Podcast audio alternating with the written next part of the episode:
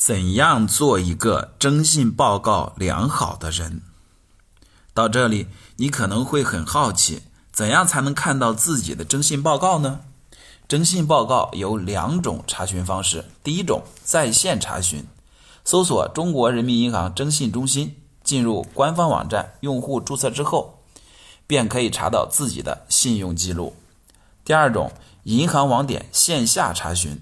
很多银行网点都有征信查询的机器。以招商银行为例，你可以搜索一下自己所在位置附近哪个支行可以查报告，带上自己的个人身份证和银行卡，在网点查到征信报告后，并且打印出来。在拿到征信报告后，你可以仔细的了解自己过往的信用情况。更关键的是，从今以后，你应该更加认真仔细的守护自己的征信。我梳理了容易产生征信问题的五大类情况，在日常生活中，这些地方要多多注意。一、信用卡失信、逾期还款、套现和睡眠扣费。信用卡的使用非常普遍，它是一个很方便的支付工具，但如果你没有使用好，就会产生不利的影响。首先是逾期还款，将直接影响你的征信。对很多不细心的人来说，要多给自己做好提醒，如在日历的行程表上放上每月还款这个事项。其次是套现，过去有一些人借助信用卡套出现金，通过多张信用卡来回接龙。随着新的征信系统的使用，个人负债情况在征信报告上有清晰的展示。如果负债比例过高，就可能会影响你的信用。最后是睡眠扣费。有些人看到信用卡广告，临时起意就办了一张卡，下卡以后又不想用了，以为不启用就不会收费。但是有些信用卡有年费，只要下卡就开始收年费，即使你没用也会收。如果你没有定期的还这笔钱，征信报告就会出问题。二，贷款还款不及时，助学贷款、房贷、网贷等。天下没有免费的午餐，也没有可以借了不还的钱。各种贷款如果累计二到三个月逾期还款或者不还款，就可能影响征信，更会影响你以后的申请贷款资格。如果你借了一大笔钱，你需要细致的列出每个月的还款计划，在相应的时间点提醒自己还款，不然征信报告很容易出现黑点。三，水费。电费、燃气费、花费未按期交款，日常的各种生活费用，大家都要及时的缴纳，别让一点点马虎影响了自己的大事。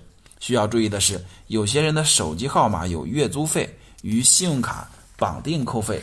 如果手机号码停用以后没有及时的办理注销等手续，那可能会因为月租而产生逾期还款的记录。第四。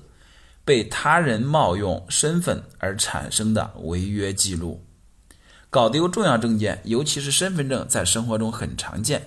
身份证丢了以后，我们第一时间想到的是补办身份证，而不是挂失。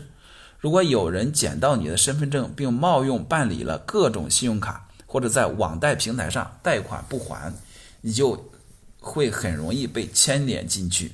这样的新闻时有耳闻。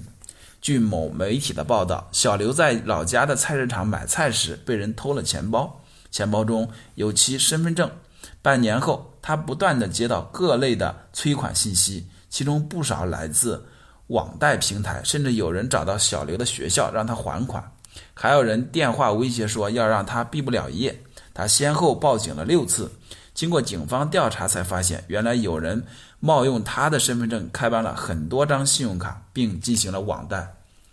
最好的办法就是保护好自己的重要证件，如果万一丢失了，记得第一时间到派出所挂失。另外，在我们在办理一些业务时，如果需要使用身份证复印件，请注明此复印件的用途是某某某，限定日期为某某某等备注，这样就能更好的保护自己的利益不受损失。